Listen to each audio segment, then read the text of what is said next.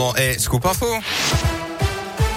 Et l'actu en Auvergne avec vous, Colin Cotte. Colin, bonjour. Bonjour Yannick, bonjour à tous. À la une de l'actualité en Auvergne, ouverture imminente à Paléopolis dans l'Allier. Le parc de Ghana doit ouvrir euh, ses portes samedi prochain et espère retrouver un fonctionnement normal après deux saisons perturbées par la crise sanitaire.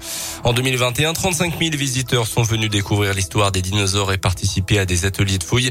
Une fréquentation plutôt satisfaisante au vu du contexte, mais le conseil départemental de l'Allier espère faire beaucoup mieux dans les prochaines années grâce à un programme d'investissement de 5 millions d'euros. Cette année, l'accent a été mis sur l'offre de restauration et sur la billetterie en ligne également, sans oublier une nouvelle attraction que nous présente Véronique Pouzadou, vice-présidente du département de l'Allier et maire de Ghana. On a le pavillon du lac de Limagne euh, qui sera opérationnel. Donc le pavillon du lac de Limagne va retranscrire un petit peu, ben, voilà, vous êtes sur site. Voilà comment c'était il y a 23 millions d'années. On remonte le temps.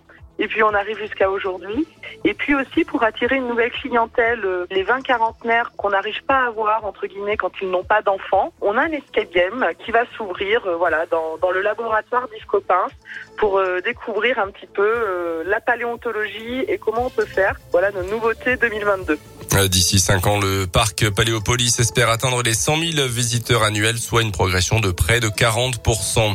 À retenir également ce vol sur un chantier à Clermont, c'était dans la nuit de dimanche à lundi. D'après la montagne, deux individus au comportement suspect ont été repérés à l'angle de la rue d'Estaing et de l'avenue de la République.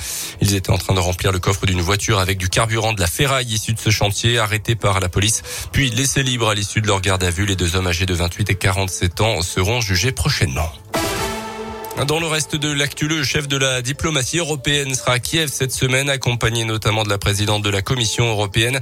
Les 27 pays membres de l'UE discutent en ce moment d'éventuelles nouvelles sanctions adoptées envers la Russie et son régime après la découverte hier de plusieurs centaines de cadavres de civils ukrainiens à Boutcha et dans d'autres localités proches de la capitale ukrainienne. Ce sont des crimes de guerre et un génocide selon le président Volodymyr Zelensky qui doit s'exprimer ce mardi pour la toute première fois devant le Conseil de sécurité des Nations Unies. Des centaines de tonnes de chocolat rappelés pour raisons sanitaires à quelques jours de Pâques. Ce sont des Kinder Surprise, des Chocobons, des Kinder Mini X, des Happy Moments et des Kinder Mix, tous fabriqués dans la même usine en Belgique. En cause, un lien potentiel avec des cas de salmonelle, 21 cas déjà recensés en France. Un drame sur la 9 ce matin, un patrouilleur mortellement percuté par un camion dans le Gard. Il était en train de poser de la signalisation. La victime était âgée de 39 ans. Le chauffeur du camion est quant à lui légèrement blessé. Les sports avec du rugby, mauvaise nouvelle à la SM, la blessure à la cheville de Damien Penaud absent entre un mois et demi et deux mois d'après la montagne. Ça fait suite à un violent plaquage subi lors du derby contre Brive le week-end dernier. Et puis du foot aussi, on suivra ce soir les quarts de finale allée de la Ligue des Champions Benfica, Lisbonne, Liverpool et Manchester City, Atlético de Madrid au programme. Merci beaucoup. Dans